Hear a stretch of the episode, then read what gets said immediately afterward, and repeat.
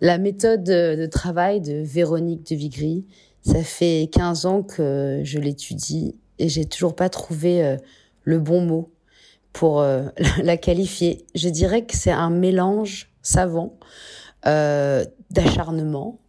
C'est quelqu'un qui lâche jamais rien, de débrouillardise, de chance parfois, et puis bon, il y a quand même euh, aussi un peu de travail. Hein, il faut pas faut pas exagérer. Mais c'est une photographe euh, qui bosse à l'instinct, qui est quelqu'un euh, qui sent les choses, qui est une vraie nana de, terrain, pour qui en fait il y a quelque chose de très viscéral dans le fait de prendre une photo et surtout de ce qui est terrible pour elle, c'est d'échouer à prendre la photo qu'elle a en tête, celle qu'elle s'est euh, imaginée, même avant de partir, qui est un peu la photo rêvée et hum, c'est ce qu'elle dit souvent et c'est vrai. Elle n'a qu'une seule peur. C'est pas vraiment le danger, c'est pas vraiment euh, euh, les bombes euh, qu'on peut avoir sur, sur notre passage, les interlocuteurs pas forcément sympas. C'est vraiment d'échouer à raconter l'histoire en, en images comme elle s'était imaginée. Donc voilà, la méthode Véro, c'est un peu tout ça à la fois. Nous venons d'entendre Manon Kérouille-Brunel, grand reporter à Paris Match, fidèle compagne de voyage de Véronique de Viguerie depuis une quinzaine d'années aux quatre coins de la planète. Nous sommes le jeudi 9 juin 2022 et vous écoutez le onzième épisode de la quatrième saison du podcast Faut pas pousser les ISO.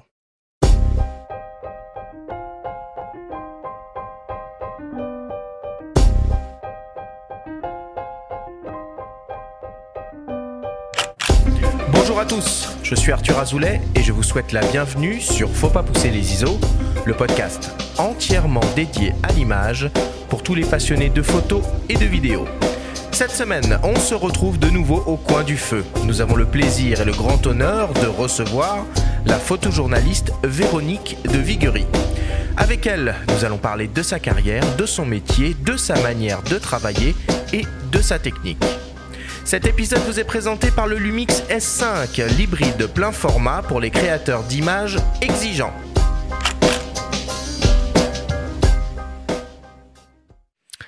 Et c'est parti pour cette onzième émission de la quatrième saison du podcast Faut pas pousser les ISO. Je suis toujours avec toi, Benjamin. Comment ça va? Bah écoute, ça va super, Arthur. Je suis ravi que Véronique fasse une petite escale au coin du feu avec nous entre deux, reportages. On va essayer de décortiquer ce qui est la méthode Véronique de Viguerie, comme euh, l'a énoncé Manon en introduction. En tout cas, on est extrêmement ravis de t'avoir avec nous à nos micros aujourd'hui. Merci, moi aussi. Je suis très, très content d'être là. Bon, alors Véronique, si tu le permets, je vais te présenter à nos auditeurs pour ceux qui ne sauraient pas encore qui tu es exactement. Alors tu es photographe depuis 2006 et tu réalises des reportages dans le monde entier, en Irak, au Liban, au Cachemire, au Mexique, au Venezuela, en Algérie ou en Bolivie. Particulièrement remarqué pour avoir photographié les talibans en Afghanistan, les pirates en Somalie, les pirates du pétrole au Nigeria et les meurtrières sicarias en Colombie. Tu assumes courageusement ces missions difficiles dans certains des endroits les plus dangereux de la planète. Tu as obtenu le visa d'or Paris Match News et le visa d'or humanitaire du Comité international de la Croix-Rouge en 2018. Jean-François Leroy, fondateur et directeur de Visa par l'image, s'en souvient très bien. Bah quand Véronique est venue me présenter sur le travail sur le Yémen, j'étais super intéressé parce que ses photos étaient remarquables. Mais je dois dire, et c'est un petit clin d'œil, qu'autant c'est une bonne photographe, mais qu'est-ce que c'est une mauvaise éditrice de son boulot? Et donc, on avait refait son édite ensemble. Et grâce à ça, elle a eu un visa d'or qu'elle méritait bien évidemment. Et depuis, je sais que Véronique n'a cessé de nous étonner et qu'elle euh, mérite encore plein de récompenses à venir. Ça va mieux l'editing non, je crois qu'on est. Mais je crois que c'est assez général. Les photographes sont en général leurs plus beaux mauvais éditeurs. Grâce à une bourse du CNAP, tu poursuis un travail au long cours sur l'Afghanistan, pays dans lequel tu es né en tant que photographe et où tu te rends plusieurs fois par an depuis maintenant 18 ans. Tu as aussi reçu une bourse de la BNF pour travailler sur le difficile partage de la nature en France. Tu étais à Gaza pour Paris Match la semaine dernière. Enfin, tu es ambassadrice Lumix et plusieurs expositions sont prévues cet été autour de ton travail. Nous aurons l'occasion d'y revenir un peu plus tard dans cette émission. Véronique, voici un très rapide et succinct résumé de ta, de ta carrière. Et il y a peu de destinations finalement parce qu'il y en a beaucoup euh, qu'on n'a pas citées. Hein. Mais sinon, oui, ça, ça aurait pris un, petit peu résumé, plus de temps. Un résumé, un résumé. Au cours de cette émission, nous entendrons également les témoignages de Cyril Drouet, directeur des reportages et de la photographie au Figaro Magazine, de Léna Moget, journaliste et autrice, et de Romain Lacroix, le rédacteur en chef adjoint à Paris Match. Les présentations sont faites et on démarre comme d'habitude avec le Flash Actu.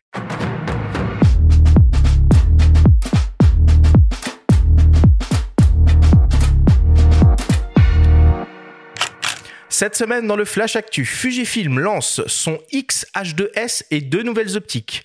Lumix et Leica renforcent leur partenariat et un nouveau festival photo fait son apparition à Lourmarin cet été. Le Flash Actu vous est présenté par Fox.fr, le site des spécialistes de l'image. Fujifilm vient d'annoncer son nouveau boîtier hybride APS-C haut de gamme et haute performance, le X-H2S.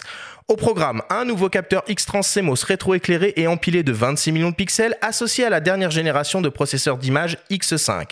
Ce combo ouvre la porte à une meilleure gestion des hautes sensibilités ISO, une plus grande rapidité de lecture et une réduction du rolling shutter. Ce capteur est évidemment toujours stabilisé avec un gain annoncé de 7 IL. Côté performance donc, le X-H2S peut engloutir jusqu'à 40 images par seconde en rafale et 30 images par seconde en illimité, le tout avec un suivi AF-AE et sans blackout avec l'exploitation d'un obturateur électronique grimpant au 1,32 millième de seconde. L'autofocus est réalisé à la cadence de 120 images par seconde et exploite de nouveaux algorithmes de reconnaissance et suivi du sujet basés sur du deep learning. En vidéo, le X-H2S monte jusqu'au 6,2K 30p 422 bits en interne sur toute la surface du capteur et jusqu'au 4K 120p ou Full HD 240p pour les ralentis. Le Fujifilm X-H2S sera disponible fin juillet et proposé au prix de 2749 euros. Parallèlement à cette annonce, le constructeur lance également deux nouvelles optiques, un super télézoom XF 150-600 mm f568 RLM OIS WR qui sera proposé au prix de 2199 euros et un zoom polyvalent XF 18-120 mm f4 constant LMPZ WR conçu pour un usage photo et vidéo et qui sera proposé au prix de 999 euros dès le mois de septembre. Panasonic et Leica décident de renforcer leur partenariat au travers d'un nouvel accord pour une alliance commerciale globale et étendue. Au programme donc, une collaboration sur leurs compétences fondamentales et le développement de nouvelles technologies et solutions pour un nouveau nom L2 technologie ou L carré ou L square. Nous devrions donc retrouver dans les prochains produits photo, vidéo, optique de Lumix et Leica ces nouvelles technologies L-Square qui offriront une nouvelle puissance créative et expressive aux utilisateurs, un nouveau monde de l'image. À noter que Leica est très en forme ces derniers temps niveau partenariat industriel puisqu'ils ont également annoncé il y a quelques jours un accord avec la firme chinoise Xiaomi pour implémenter des technologies brandées Leica dans leur prochain smartphone haut de gamme qui devrait être dévoilé dans quelques jours. Enfin et pour finir, une grosse mise à jour de firmware va être mise à disposition des possesseurs de Lumix GH6. On vous en dit plus la semaine prochaine. À suivre. Et pour terminer, un nouveau festival photo fait son apparition cet été dans la ville de Lourmarin entre Avignon et Aix-en-Provence. Il s'agit du festival intitulé Réflexivité, une manifestation photographique et anthropologique. Au programme, des expositions, des projections, des ateliers, des débats, une résidence et une librairie. À Réflexivité, les photographes partagent ce qu'on ne nous montre pas témoigne de ce qu'ils veulent de leur hors-champ. Des écrivains ont été conviés à accompagner par une écriture spontanée le travail réalisé par ces photographes, invitant à voir au-delà de la surface des images. Parmi les neuf photographes invités sur cette première édition, certains d'entre eux sont déjà passés à nos micros. Véronique de Viguerie, évidemment, qui présente La vie en rose avec Léna Moget, ou encore Pierre de Valondreuse, Édouard Elias ou Gabriel Duplantier. Nous avons rencontré Boris Pierre, le fondateur de Réflexivité. Il nous parle de cette manifestation. J'ai créé Réflexivité euh, deux jours après avoir rencontré euh, Véronique. On a pris un café ensemble à Paris, on est resté une heure à discuter. Deux jours après, euh, c'était une telle évidence pour moi de créer Réflexivité. Réflexivité est une manifestation photographique et anthropologique. C'est ainsi que c'est le sous-titre entre guillemets de réflexivité, manifestation photographique anthropologique. Donc photographique, on comprend bien. Manifestation parce que euh, euh, c'est aussi un espace et un, espace-temps, un espace-lieu pour déclarer ce que l'on ressent pour laisser ses émotions paraître, pour, pour s'exprimer. on s'exprime également par l'écriture, parce que j'associe un écrivain beaucoup de romanciers pour, pour chaque, chaque photographe. Donc Claude Nori, par exemple, a écrit sur Gabriel Duplantier, Jean-Baptiste Andrea sur Gabriel, Léna Moget a écrit sur Véronique, etc.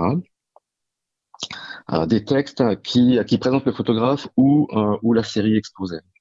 Et c'est aussi cette écriture qui, permet, qui permettra au public de se projeter avant de voir les expositions. On va pas, va pas présenter les bios des, des, photographes. Je, trouve c'est un peu saoulant, puis on, les trouve sur Wikipédia. Euh, mais on va présenter ces, photographes, leur univers, pour déjà amener le public vers l'image qu'il va voir. Le festival Réflexivité, c'est donc du 14 au 31 juillet dans la ville de Lourmarin. Toutes les infos sont à retrouver sur le site www.réflexivité.com.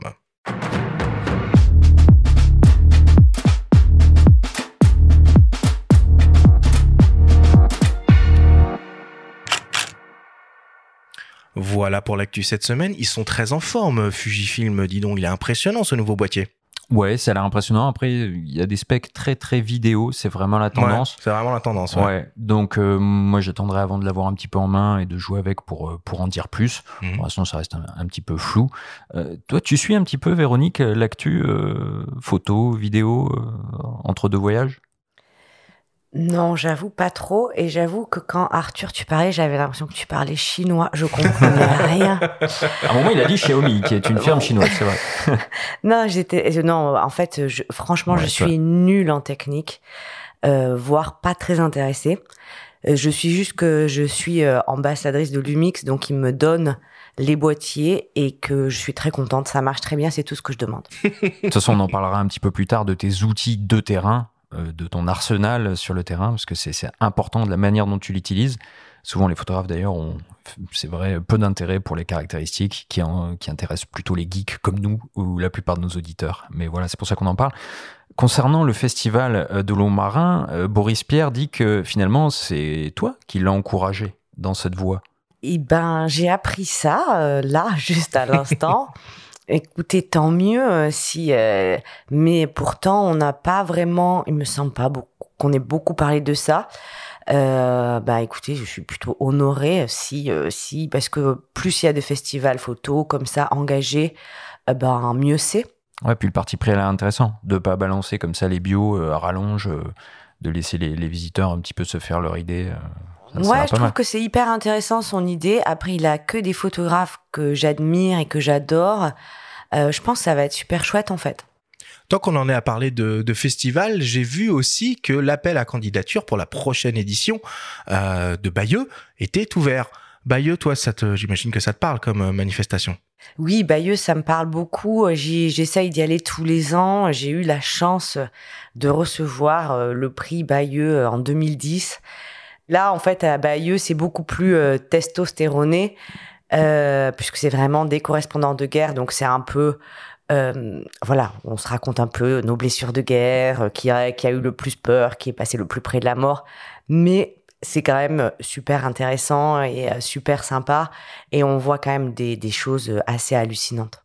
Et puis c'est pas que de la photo, hein. Bayeux, c'est la presse écrite, c'est la vidéo, c'est la radio, euh, mmh. même c'est vraiment tous les champs, euh, tous les médias journalistiques. Tous les médias, puis c'est international avec souvent euh, des présidents de jury assez prestigieux. Ah oui, oui, il y a du, il y a des grands, grands noms qui viennent, qui viennent à Bayeux et c'est toujours, c'est quand même une des occasions assez uniques de pouvoir faire la fête avec des gens avec qui parfois on a partagé des, des terrains de guerre dans, dans des pays beaucoup moins ou plus exotique. Bon, de toute façon, on aura l'occasion d'en reparler, Benjamin, je pense, en cinquième saison euh, de l'édition 2022 de Bayeux. Voilà pour l'actualité. On passe à ta chronique euh, hebdomadaire, Benjamin, ta story. Alors cette semaine, focus sur le dernier album de Reporters sans frontières qui fait aussi l'objet d'une exposition au festival de la Gacilly.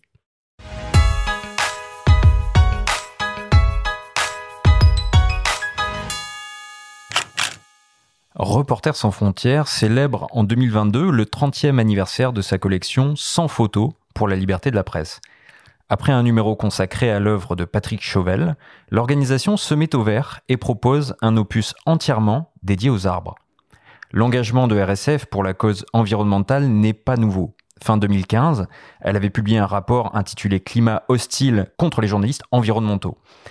Et la lutte contre les exactions visant les journalistes qui travaillent sur ces problématiques s'inscrit au cœur de l'action de RSF, au même titre que la protection des reporters sur les terrains de guerre, comme le rappelle Perrine Daubas, rédactrice en chef de la collection.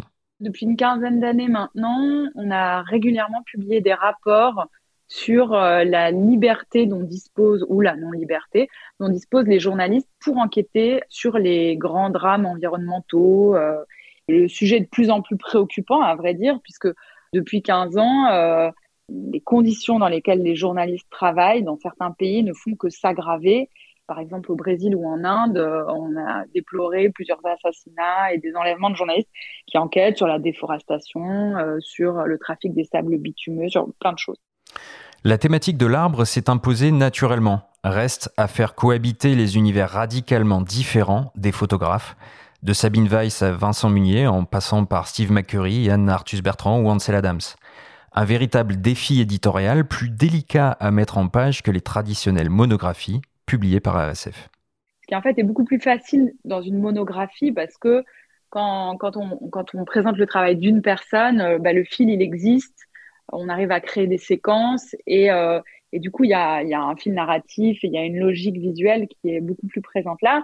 Là, ça a été le vrai challenge de cet album, c'est de faire cohabiter euh, toutes ces images parce qu'on a Abbas, euh, Ansel Adams, Robert Capa, Douaneau, et puis on a des écritures hyper modernes. Donc, euh, je, trouve que c'est assez réussi. On est hyper content avec l'équipe et on a des, très bons retours d'ailleurs. Ce 70e album, séquencé en cinq chapitres, contient de nombreuses images, mais aussi de très beaux textes, dont, entre autres, un avant-propos de l'écrivain Sylvain Tesson, un plaidoyer pour la renaissance d'une forêt primaire en Europe du botaniste Francis Allais et un bouleversant extrait d'un entretien de Sébastien Salgado réalisé par Olivier Royan pour Paris Match, dans lequel le photographe brésilien évoque son rapport viscéral à la nature et aux arbres. En parallèle de cet album, si vous avez l'occasion de vous rendre au, Festival de la Gacilly durant l'été, vous pourrez y admirer la plupart de ces images qui font l'objet d'une exposition très grand format. Et surtout, prendre le temps, insiste Jacques Rocher, maire de la ville et fondateur de l'événement. Le travail qui est fait euh, avec euh, RSF, euh, dans le cadre du Festival Photo Lagacy et avec Cyril Douret, qui est le commissaire du festival, bah, c'était de mettre en scène, je dirais, l'arbre, mais l'arbre justement avec l'écriture, le talent, la diversité aussi du regard des photographes. Prendre son temps de regarder une photo, c'est pas pareil que avoir aujourd'hui l'amoncellement d'images qui arrivent dans tous les sens. Et je pense que le regard de ces photographes est vraiment très intéressant et montre justement toute la relation qui nous unit entre bah, l'humanité et les arbres.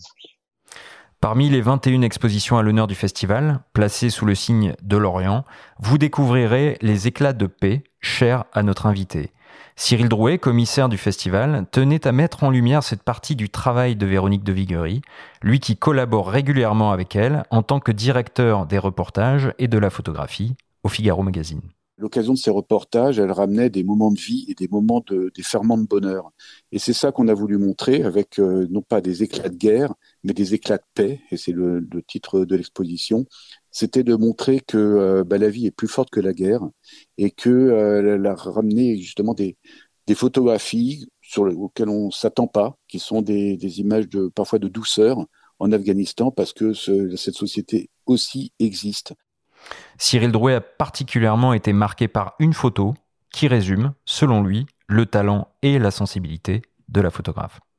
Il y a une image qui pour moi est extrêmement euh, frappante, c'est cette photo de, ce, vieux couple de Pashtun avec une femme et un homme, et l'homme qui embrasse sa femme, c'est un vieux monsieur, il embrasse sa femme.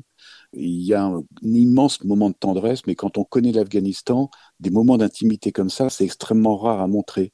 Et ça fait aussi tout le talent d'une photographe qui arrive par sa personnalité, par sa douceur aussi, à, rentrer justement dans, les cœurs et dans les âmes.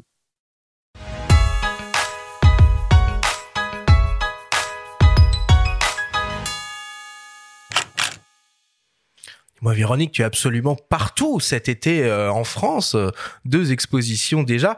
Euh, c'est assez impressionnant la liste des photographes qui sont exposés à la Gacilly là. Puis ce pont là avec avec RSF, c'est bien, non? Ah bah c'est bien, il, il est naturel ce pont, il a été facilité par euh, Cyril Drouet, donc qui est à la fois commissaire euh, des expositions à la Gacilly et qui est le directeur des reportages et de la photo Figaro Magazine, qui connaît très bien ton travail évidemment Véronique, tu le connais très bien aussi.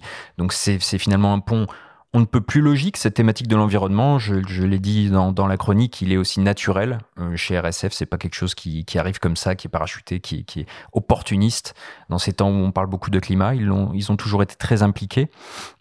Donc euh, moi je serais très curieux d'aller voir cette expo. Je crois que tu veux peut-être nous pouvoir nous dire un mot ou deux, Ouais, euh, qui était ce Véronique, week-end, parce là. que toi tu reviens de la Gacilly. Et juste préciser, rappeler, parce qu'on a déjà parlé de RSF il y a peu de temps avec euh, le- Patrick Chauvel, hein, qui a raconté à nos micros il y a deux semaines. Il y a qui- deux semaines. deux semaines, Patrick, euh, qui nous racontait un petit peu euh, euh, comment il travaille en ce moment en Ukraine à l'occasion de l'album qui lui était consacré. Et on rappelle que euh, toutes les recettes euh, de, cet album euh, vont à RSF pour permettre de venir à la rescousse des, des journalistes sur le terrain, leur prêter main forte ou leur donner du matériel, etc. Donc c'est pour la bonne cause. Oui, oui, c'est très important. RSF est un grand, grand soutien pour, pour les journalistes emprisonnés, parfois blessés et même parfois assassinés. Donc, il faut pas hésiter. Et donc, oui, à la Gacilly, j'étais, euh, j'en rentre en fait. Et euh, cette exposition euh, sur les arbres est absolument fantastique. C'est des énormes tirages où en fait on a un peu l'impression d'être au milieu de la forêt. Et euh, c'est très beau. Ils ont réussi vraiment à faire quelque chose de très diversifié. Euh, bah, J'étais avec mes filles et c'était leur exposition préférée. Ah oui, qui s'appelle Trees, hein, je crois, sur place. Ils l'ont, ils l'ont, ils l'ont baptisé en anglais, peut-être pour l'internationaliser un petit peu. Et toi, tu as été à l'honneur, hein, puisqu'on parle de RSF, d'un album euh, de Reporters sans frontières il y, a, il y a peu de temps, avec cette fameuse couverture. Où on Il y a voit- quelques années, Ouais, oui, je ouais, crois. Je, je me souviens plus Ouais, exactement quand, mais c'était il y a peut-être un ou deux ans. Et j'ai eu euh, cet honneur. euh. D'ailleurs, j'en profite pour, pour rebondir un peu sur, sur RSF. Est-ce que tu pourrais nous, nous expliquer peut-être un peu plus en détail euh, comment et en quoi euh, ils permettent de venir en aide aux journalistes sur le terrain? Bah, par exemple, euh, moi, je suis partie euh, justement pour euh, Cyril Drouet, le Figaro Magazine en Ukraine. Et il y avait plus du tout de gilet pare-balles, plus du tout de casque parce que tout le monde est parti. Et donc c'est RSF qui euh, m'ont fourni euh, au dernier moment, euh, un peu à la volée comme ça, un casque et un gilet pare-balles pour que je puisse partir en toute sécurité. Ils ont en Ukraine monté un centre euh, à Lviv. Maintenant il y en a un à Kiev où ils ont donné des formations euh, ultra rapides à des journalistes en fait euh, ben, qui étaient en Ukraine mais qui n'étaient pas du tout des journalistes de guerre pour leur donner quelques euh, quelques petits trucs euh, pour qui peuvent sauver la vie, quelques formations de premiers secours, du matériel de protection aussi.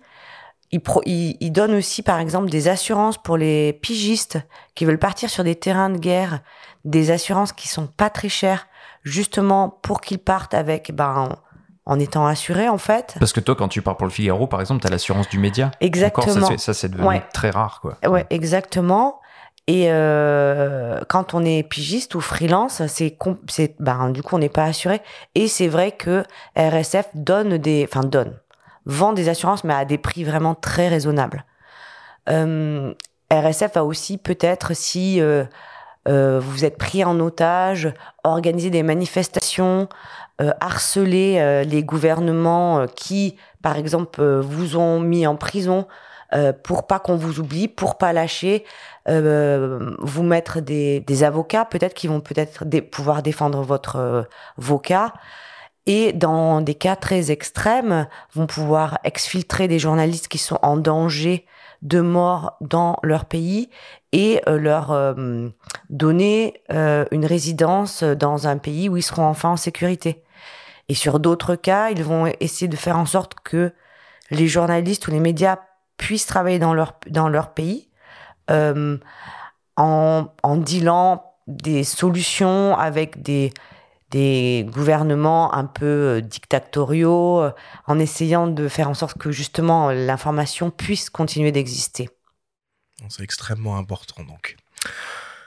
Ça marche. Merci Benjamin pour euh, de nouveau pour cette euh, pour cette story euh, cette semaine. Je vous propose qu'on marque une, une petite pause, une petite respiration avant d'attaquer cette grande discussion au coin du feu avec la photographe Véronique de Viguerie. On revient dans quelques secondes après une courte publicité. Pour créer des contenus photos et vidéos toujours plus inédits et professionnels, pour une liberté créative totale et sans limite, optez pour le Lumix S5, l'hybride plein format, dernière génération. Un boîtier ultra compact, résistant et entièrement personnalisable avec les technologies les plus avancées. Choisissez la qualité d'image en très haute définition. 96 mégapixels pour la photo et 5,9 carreaux en vidéo. Des profils colorimétriques pointus et une double stabilisation pour des vidéos uniques et une liberté de mouvement optimale. Le Lumix S5 est l'outil ultime pour les créateurs de contenu exigeants. Profitez d'offres exceptionnelles sur de nombreux kits avec le Lumix S5 accompagné d'optiques polyvalentes et lumineuses chez vos revendeurs. Nous sommes de retour dans Faut pas pousser les ISO avec Véronique de Viguerie pour une grande discussion au coin du feu. Alors en guise d'introduction, nous vous proposons d'écouter le témoignage de Cyril Drouet, le directeur des reportages et de la photographie au Figaro Magazine. Il nous raconte votre rencontre, euh, Véronique, le début de ta carrière, et pourquoi après tant d'années, il continue de te faire confiance pour ramener, comme il dit, la bonne image. C'est une vieille histoire entre le Figaro Magazine et, et elle. Et puis finalement entre moi et elle, puisque je suis arrivé au Figaro Magazine en 2004 et je crois que la première commande qu'elle a eue, d'ailleurs elle l'avait dit, la première commande qu'elle a eue pour un magazine, c'était au Figaro Magazine et c'était en 2004. Et elle revenait d'Afghanistan et elle est partie pour nous faire un sujet. Elle était toute jeune puisqu'elle avait 26-27 euh, ans. Et c'est vrai qu'à cette époque, bah, j'ai découvert une, une jeune photographe qui avait déjà un talent énorme, qui avait surtout une connaissance géopolitique fascinante. Et euh, on lui a donné sa chance, comme moi on m'avait donné ma chance ici au magazine. Et c'est moi qui lui ai donné cette chance peut-être d'avoir eu cette euh, première commande. Et après, c'est une relation qui ne s'est jamais, jamais arrêtée jusqu'à aujourd'hui.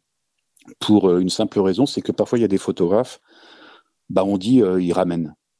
C'est un truc important, mais quand on fait une commande, c'est non seulement un climat de confiance qui va s'instaurer entre le photographe et la rédaction, mais c'est aussi le fait que, quel que soit le sujet, elle ramène le, elle ramène le reportage. Je ne sais pas combien on a fait de reportages ensemble, mais c'est pas mal, c'est beaucoup. Et euh, à chaque fois, il y a un sujet qui fait dix pages, et on en est sûr. Donc ça a toujours été euh, quelque chose d'assez surprenant, mais c'est une relation extrêmement durable. Et puis surtout, c'est une photographe qui euh, sur des sur des événements. Pour moi, je la vois ni comme une femme ni comme un homme.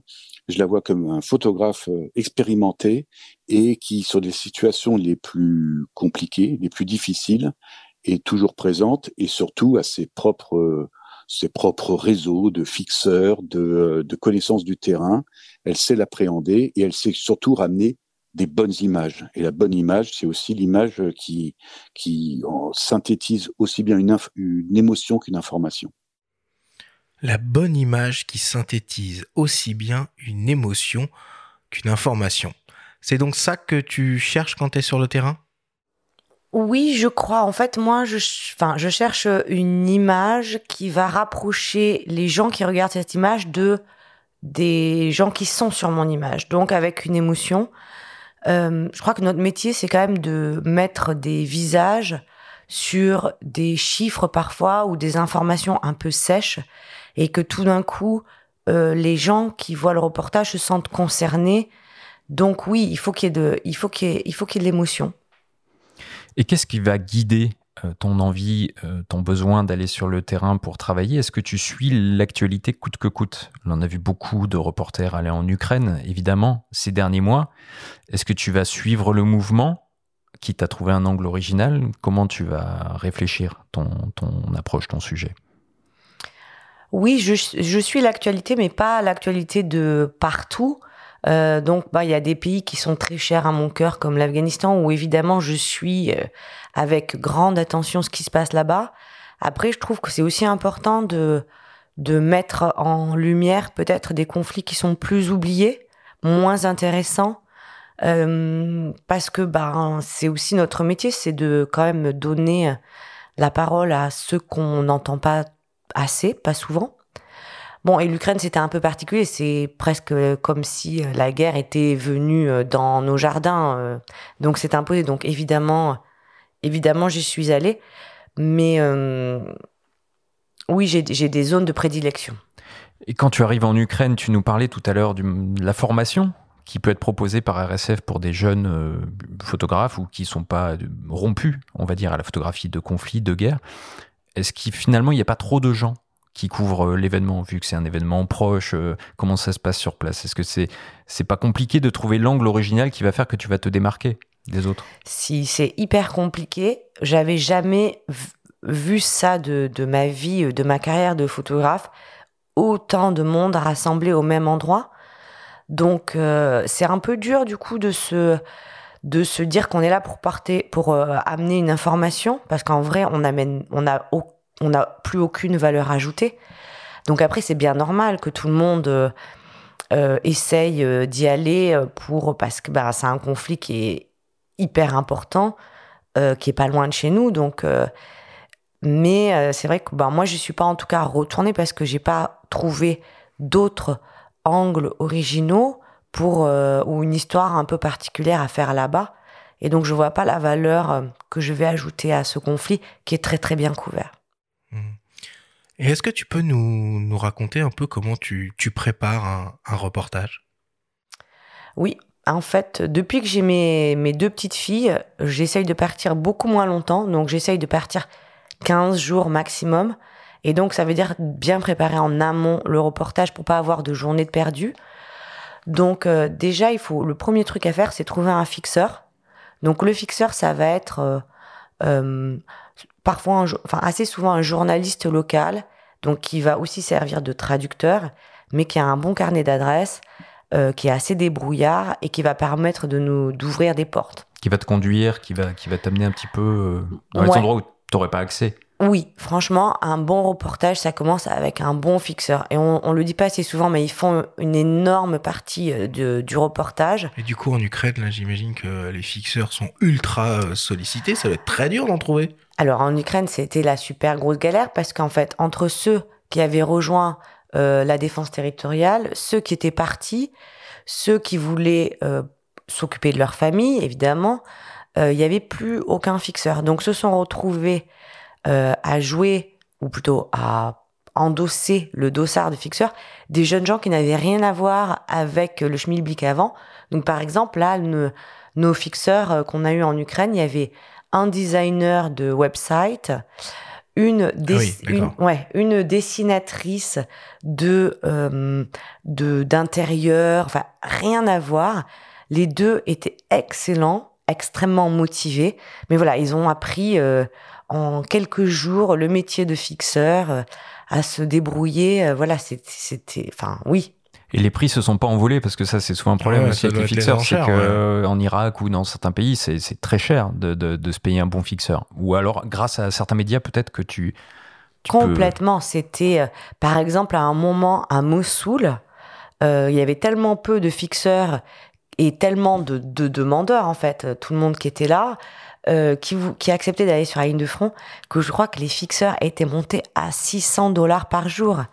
Et en fait, Ah, le je me rends pas compte. C'est le double de la normale C'est Ouais, quoi À peu près? Ah non, euh, en Irak, euh, quelques années avant et quelques années après, on est plutôt sur du 150, 200 Ah oui. dollars. Ah oui. Ok. Ah oui, donc ils se sont. Ah oui. Et encore, c'était, euh, il fallait leur faire comprendre qu'on était de la presse écrite et pas pour des télés, parce qu'il y a des Hmm. grandes chaînes comme CNN, Fox et Ouais, tout qui ça, peut mettre des moyens considérables. euh. qui montent à 1000, 2000 dollars par jour, qui, enfin voilà. il y a tout- là- tout- toute là, une un équipe, il y a le preneur de son, caméraman. tout- sais, Ah ben, il y, a, il y en a quand ils se déplacent, ils ont presque des minibus parce que chaque euh, photographe ou journaliste a euh, son homme de sécurité qui vient euh, des États-Unis ou d'autres euh, pays, euh, un ou deux fixeurs, un driver. Enfin, c'est complètement de la folie. C'est un, autre niveau de journalisme. Il y a des équipes qui travaillent 24-24 avec eux. Et juste, on parlait de la préparation. euh, Est-ce que ça veut dire que tu rédiges des synopsis en amont? Tu, arrives à vendre tes sujets comme ça aux rédactions? C'est la rédaction qui t'appelle parfois? Non, en fait, euh, d'abord, ben, euh, souvent avec la journaliste, donc souvent avec Manon, on va essayer de trouver un sujet. Ce sujet nous paraît être tout à fait bien pour, disons, Paris Match ou le Figure Magazine. On leur propose le sujet, ils nous disent OK. À partir du moment où ils disent OK, ça veut dire qu'ils vont prendre en charge les frais de production. Et donc ah, là, on trouve le fixeur. Euh, enfin, on fait toute la logistique évidemment, euh, les visas, euh, les billets d'avion, tout ça, et on essaye de mettre, enfin en tout cas mettre une ligne ou prendre une direction assez précise sur l'angle qu'on veut donner à notre sujet. Donc moi j'essaye de me l'imaginer un peu en image et Manon elle va essayer de se l'imaginer un peu en, en, en mots, c'est-à-dire qu'elle va se dire ce serait bien que je rencontre telle personne pour ce point de vue, telle autre personne. Et moi dans ma tête j'essaye aussi de m'imaginer des situations ou opportunités photo- photographiques. Mais ça se passe jamais comme prévu sur des terrains comme ça. Bien évidemment et heureusement, heureusement. Ouais. Et parfois c'est beaucoup mieux et souvent c'est beaucoup moins bien. Mais tu ramènes, comme dit Cyril. Ben oui, en fait, moi, je me laisse pas trop le choix, quoi. Euh, il faut ramener, c'est sûr. Et puis, euh, il n'y a pas beaucoup de, magazines qui produisent en France. En vrai, il y a, donc ben, le Figaro Magazine, Paris Match, Géo, Elle et Marie-Claire. Euh, et après, euh, donc, on n'a pas trop le droit de se planter, en vrai. Et est-ce que tu pourrais nous donner un ordre de grandeur d'un d'un budget peut-être pour la production d'un d'un grand reportage comme tu euh, tu en as déjà fait On a du mal un peu à se positionner. Quel est le niveau d'investissement de ces magazines finalement dans la production de de ces euh, de ces dossiers, de ces reportages? Par, par exemple, euh, pour Géo, c'est ceux qui ont le moins de budget de production, Ouais. il faut jamais dépasser 4500 euros pour les frais de production, c'est-à-dire produire le reportage pour deux. Inclus billets d'avion, fixeur, hôtel, voiture, taxi, Oui, driver, tout ça. Ça va très très vite. Et euh, après, euh, alors euh, bon, en fait, euh, Marie-Claire, c'est encore pire. Et voilà, avec le Figaro Magazine et Paris Match, on, on, on va dire que c'est à peu près ça, mais sans les billets d'avion. Donc ça nous Et donne. sans votre rémunération à toi et à ton autrice. Bien sûr, là-dessus, je parle que des frais de production. Voilà. Après, il y a notre salaire qui va aussi dépendre de si par exemple Paris Match il publie un 6 pages, un 8 pages ou un 10 pages, c'est pas tout à fait pareil. Et là, tu dis beaucoup nous quand tu réponds, puisque on a compris, hein, avec l'introduction aussi, que tu bosses beaucoup avec Manon, entre autres. Comment ça se passe euh, en binôme comme ça sur le terrain? Est-ce qu'il y a une part d'improvisation? Est-ce que tu fais des reportages embedded, comme on dit? Et tu peux peut-être euh, expliquer au Ouais, passage moi- ce que moi, ça faut signifie. m'expliquer ce que ça veut dire embedded, non comment, comment ça se passe la plupart du temps? Alors les, euh, les reportages embedded embarqués en fait, ça se font souvent au sein de l'armée. Donc c'est-à-dire que l'armée, une armée, décide de prendre un ou deux euh, ou trois journalistes pour euh, une certaine mission. Donc il y a eu beaucoup de embedded avec l'armée américaine en Afghanistan par exemple, où euh, du coup les, les journalistes pouvaient suivre des, suivre des patrouilles euh, des, euh, des Américains parce que ça coûte pas cher déjà, puisque quand on est embarqué avec l'armée, ben on, on dépense rien. Une certaine sécurité, puisqu'on dépend euh, tout à fait des règles de sécurité de, de l'armée. Ouais, mais un point de vue imposé du coup. Un point de vue imposé. Donc moi, je suis pas une grande adepte du tout euh, des euh, des reportages embarqués euh, avec l'armée, parce que je trouve qu'on manque euh, tout à fait de liberté et qu'on ne voit qu'une partie de du de, de la guerre ou du, de- du point de vue et que nous, notre boulot de journaliste, c'est justement d'aller de l'autre côté aussi. quelle, que- soit l'armée, par exemple, euh, si tu suis l'armée française en République centrafricaine à une époque, ou au Mali, ou euh, euh, les Américains en Irak ou en Afghanistan, c'est partout pareil, c'est cloisonné de la même manière? Non, non, les, enfin, euh, les Français, je pense, sont les pires au niveau du cloisonnement. Alors moi, de toute façon, euh, l'armée française, ça fait un petit moment que je n'y ai pas accès parce que euh, j'avais couvert euh, une embuscade euh, des talibans contre l'armée française en Afghanistan qui avait malheureusement fait euh, 10 morts, euh, 10 soldats qui avaient, qui avaient été tués. Donc depuis, Sujet dans Paris Match, oui. Ouais, à l'époque, voilà. il a beaucoup fait parler. ouais. Mm. Donc depuis, je voilà, je ne demande même pas d'être embarqué. Donc voilà, bon, pour moi en fait, euh, c'est quand même plus intéressant quand euh, on n'est justement pas embarqué forcément ou être embarqué sur une petite période, mais après être libre de bouger pour voir, pour avoir le, le contrepoint. Ouais, tous les aspects d'un. Exactement. Alors, tu, tu l'as évoqué un petit peu euh, euh, tout à l'heure. Bon, évidemment, quand on pense photographie de guerre en ce moment, on pense à l'Ukraine, mais toi, tu as à cœur d'essayer de mettre en lumière des conflits dont on ne parle pas. Est-ce que tu peux nous parler un peu de cette démarche? Ben oui, parce que en fait, je crois que pour pourquoi on fait ce métier, en tout cas pourquoi moi je fais ce métier, c'est parce que j'ai envie de faire découvrir au lecteur quelque chose de euh, nouveau ou, lui faire euh, donner une interrogation. Donc, euh, par exemple, bah avec Manon, on l'a fait, on est allé faire la, guerre des hommes flèches dans le Sud-Soudan qui se battent contre le LRA, Lord Royal Army, qui est un conflit qui dure depuis des années et des années et des années dans tout ce coin de l'Afrique et qui est affreux parce qu'en fait, des enfants sont enlevés et euh, ont brainwashé et c'est eux-mêmes qui deviennent les soldats qui vont euh, prendre les autres euh, enfants victimes.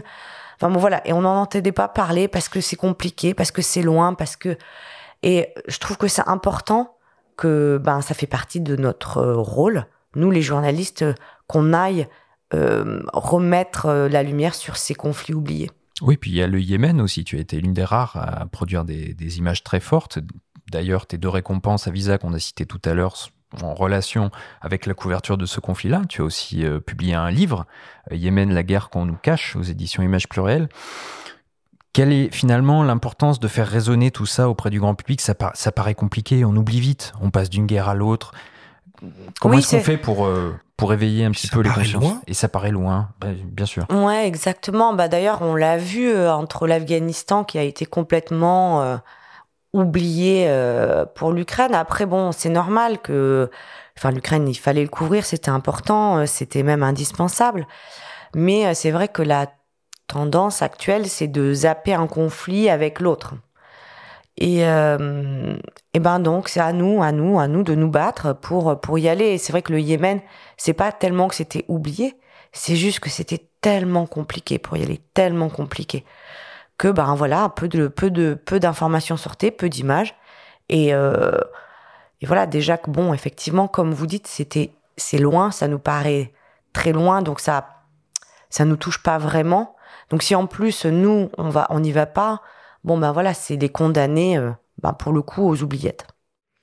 Alors il y a, y, a, deux semaines, on a reçu à ces micros euh, confrère à toi, Patrick euh, Chauvel, euh, qui lui aussi est allé en Ukraine et qui nous a remonté son extrême agacement, si je puis dire, et les mots sont, sont faibles, quant à la mauvaise manie de certains de vos confrères internationaux à faire un peu n'importe quoi sur le terrain, notamment avec les réseaux sociaux. du coup, toi, comment tu, tu gères tes réseaux sociaux? Oui, je, précise, il fustigeait surtout les tweets sur place sur des... les selfies. Ouais. Les selfies, les tweets sur des, des, zones un petit peu sensibles qui pouvaient indiquer des coordonnées selon lui, mm. euh, voilà, qui pouvaient les mettre en, en danger. Oui, ben oui, quelque part il a raison. C'est vrai qu'il y avait tellement de monde et qu'ils étaient tellement que du coup l'armée ukrainienne ne nous faisait pas du tout confiance à nous, euh, les journalistes ou les photographes, en disant donc ils nous, ils nous mettaient des bâtons dans les roues tout le temps pour qu'on pour qu'on y ait accès, en disant bah non parce que effectivement il y en a qui ont déjà euh, euh, par effectivement leurs selfies ou des tweets révélé euh, nos positions et donc du coup en fait tout le monde est puni puisque confiance en personne. Les réseaux sociaux, ça a vraiment changé notre manière de travailler. Mais en Ukraine, par exemple, ça a fait euh, évoluer quelque chose. Donc, euh, en fait, quand on a commencé à découvrir les premières exactions commises par les Russes, les premiers charniers, tout ça, euh, à Boucha, les premiers jours, ben moi, je sais que en, allant sur la sur la route, on voyait des, des, des, corps calcinés partout qui, essayaient, qui avaient essayé de s'échapper. Il y en avait certains qui avaient encore la moitié du corps dans la voiture, l'autre corps à l'extérieur de la voiture. Et il y en avait partout, partout, partout. Et donc, euh, moi, j'ai envoyé quelques photos. J'ai essayé de faire des photos qui étaient pas trop, euh, euh, voilà, juste de main, de, détails pour pour pas montrer de mort, parce que c'était un peu ça la déontologie adoptée par tous, de pas montrer de mort, en, enfin de pas publier de photos de mort. Et finalement, au fur et à mesure que les photos ont été de toute façon publiées sur les réseaux sociaux, les journaux et les magazines ont repoussé cette limite qu'ils s'étaient imposée. Et aujourd'hui, on montre, on a beaucoup plus de facilité à montrer des, des, des morts, des corps, qu'il y a finalement pas si longtemps, 4 semaines, 5 semaines.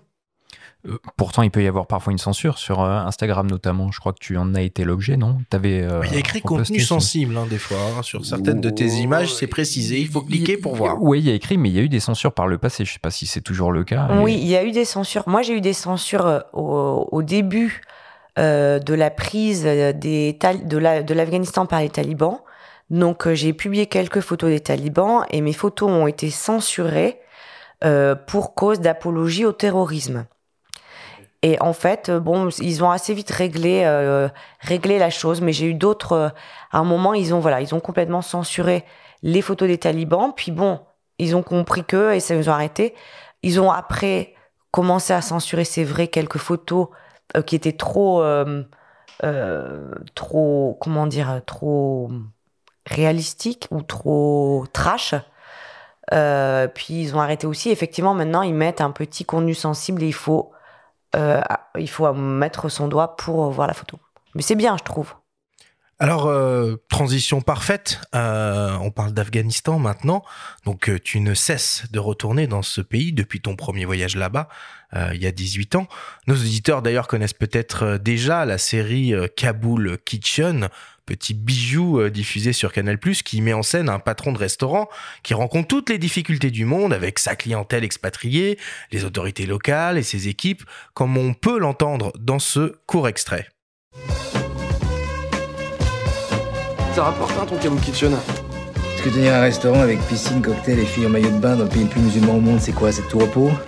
On partage les bénéfices, il serait quand même temps qu'on partage les emmerdes. Ok, ok, ok. Monsieur Jackie, c'est à propos de la palissade. Elle est en très bon état, cette palissade. Très solide, cette Vous voulez quelque chose? Je suis Sophie. Ta fille. Évidemment, c'est pas un hasard si on parle de, de, Kaboul Kitchen. Ce que les auditeurs ne savent peut-être pas, par contre, c'est que tu as travaillé euh, comme serveuse dans un restaurant qui s'appelle euh, l'Atmosphère et qui a inspiré euh, cette euh, cette série. Restaurant qui euh, est tenu par le charismatique Marc Victor. Euh, quel souvenir tu, gardes de cette, euh, période? Bah en fait, euh, je pars en Afghanistan pour la première fois et dans l'avion, je me prends une espèce de crise de panique où je me dis mais qu'est-ce que je vais foutre en Afghanistan? Je je connais, je sais même pas s'ils parlent persan ou l'arabe, je connais rien et tout ça. Et là-dessus, je tombe sur une fille toulousaine comme moi qui me dit écoute, moi je viens, mon oncle vient de monter un restaurant français à Kaboul, euh, je vais l'aider. Et là je me dis non mais elle je vais plus la lâcher.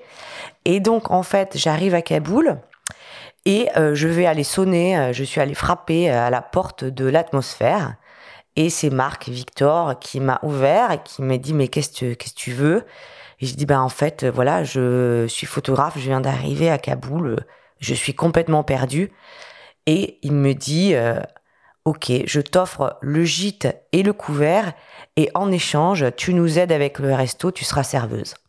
J'ai dit ok. Et là-bas, tu croises évidemment tous les expats euh, et les grands reporters qui viennent euh, se restaurer, se rafraîchir dans le restaurant, et tu t'invites un peu à leur table, non? Si on peut dire. Ah oui, bah pour moi c'était génial comme endroit parce qu'effectivement j'ai pu faire des rencontres, des journalistes avec qui j'ai travaillé, d'autres que j'ai côtoyés, certains qui m'ont pris sous leur aile. Enfin bon, c'était vraiment, c'était, euh, bah ça m'a bien mis le le fil, non pas le fil. Qu'est-ce qu'on dit? Le pied à la pâte Non, qu'est-ce qu'on dit? Le pied à l'étrier. ouais. voilà. Évidemment, évidemment, ça m'a bien mis le pied à l'étrier.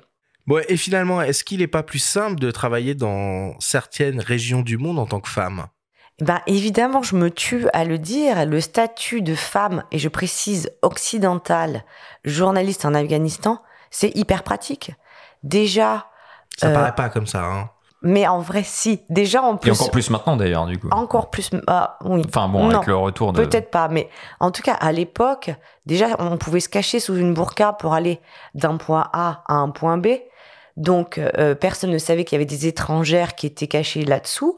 Donc, euh, une liberté totale. On devenait invisible. De deux, on a accès aux femmes, ce qui est quand même important, la moitié de l'humanité. Et deux, trois, de la part, de, de la part des hommes, je pense qu'on on a une certaine bienveillance, qu'on n'est jamais menaçante, euh, on fait pas peur.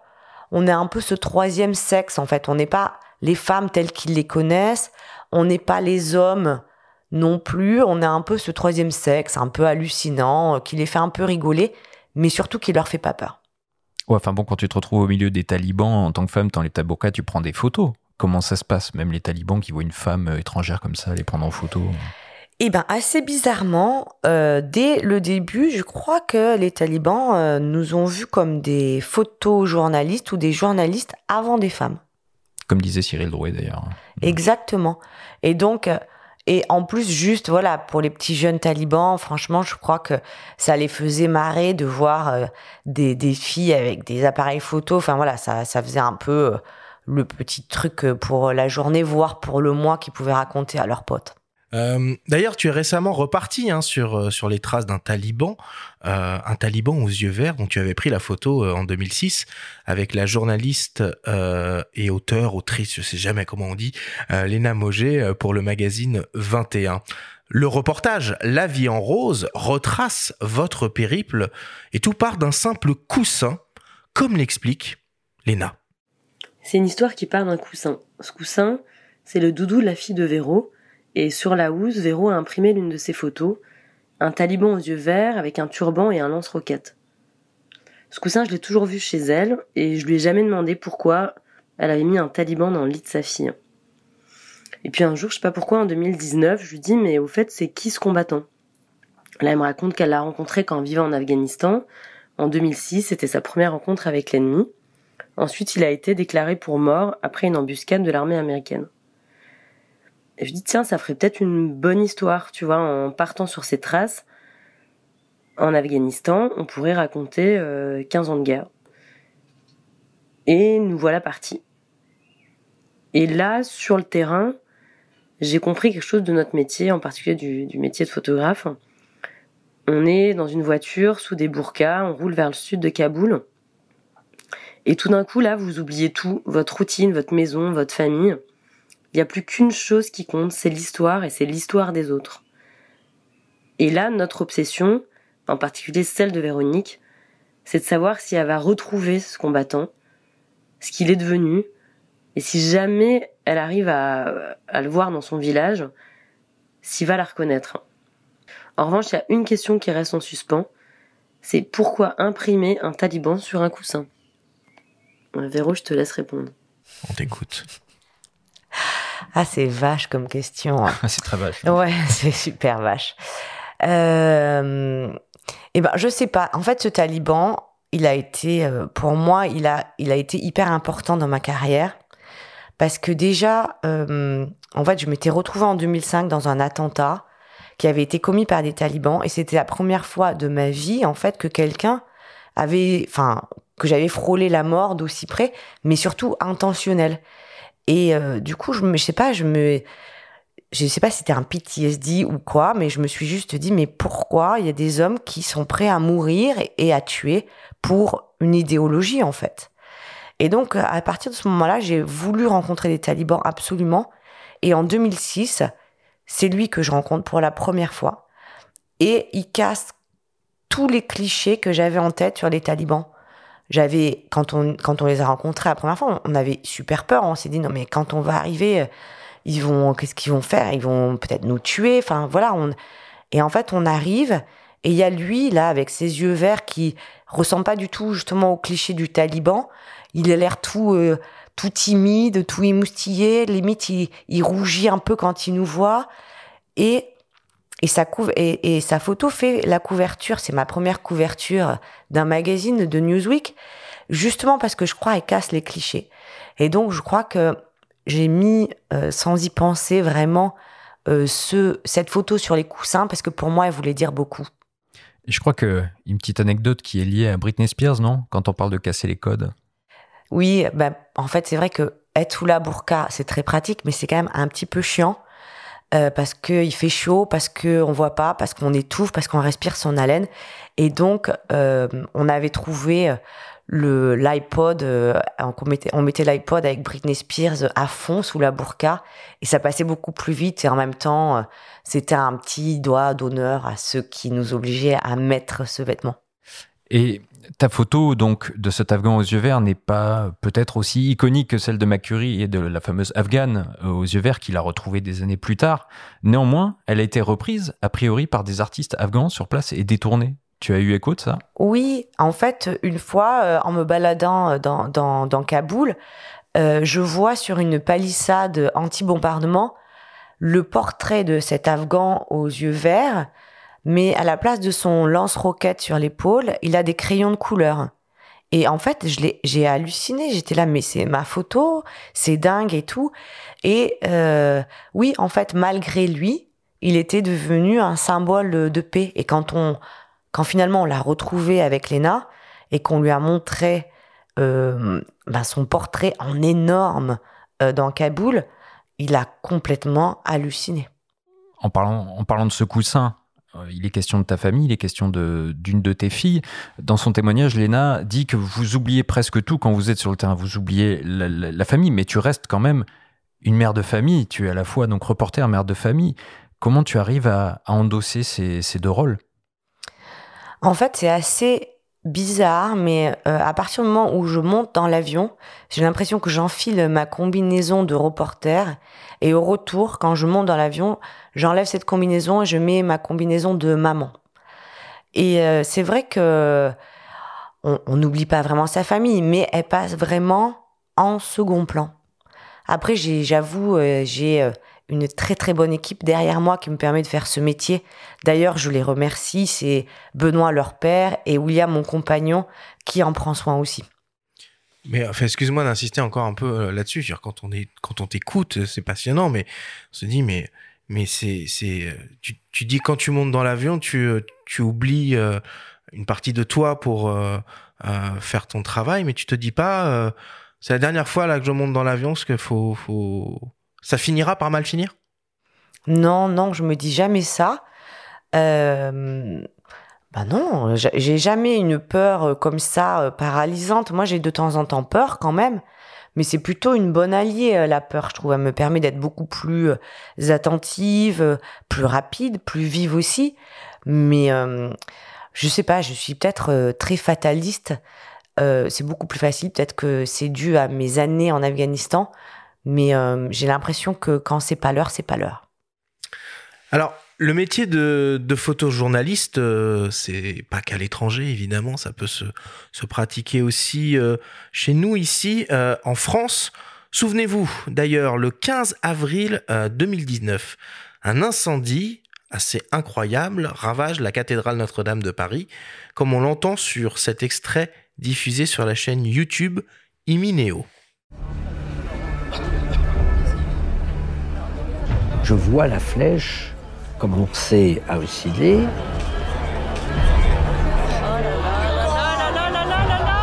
Et je vois la flèche tomber.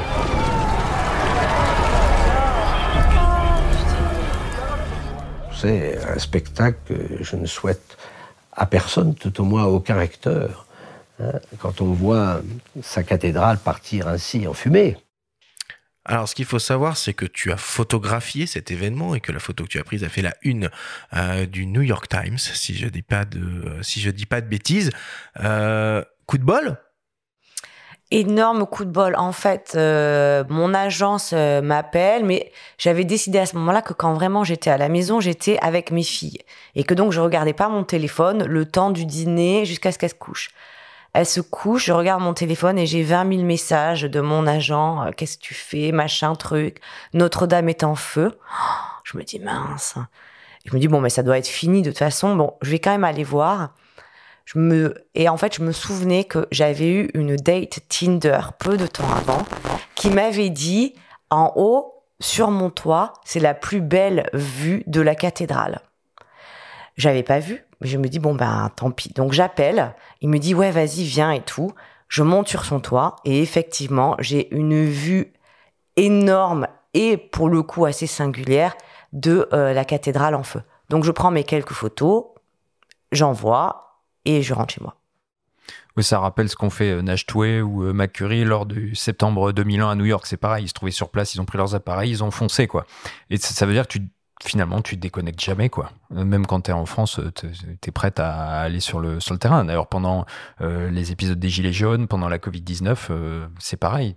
Tu es, allé au front, quoi. Bah oui, c'est vrai que ces dernières années, on n'a pas besoin de beaucoup voyager pour couvrir euh, des actualités euh, hyper euh, importantes. Euh, Mais qu'est-ce que ça change de le faire chez soi? Déjà, travailler en France, franchement, c'est horrible. Euh, On avait entendu ton témoignage ici. Hein. Ouais. T'avais- t'avais- tu mâchais pas tes mots. Mon hein, sur- coup de gueule. Ah ouais, ouais, c'était un vrai coup de gueule, c'était puissant. Non, travailler en France, c'est très très compliqué. Il y a vraiment une confusion euh, du journalisme et de la communication. Euh, moi, j'ai, franchement, j'ai détesté travailler en France. Les gens n'aiment pas les médias, les gens ont peur des médias, les gens se méfient des médias.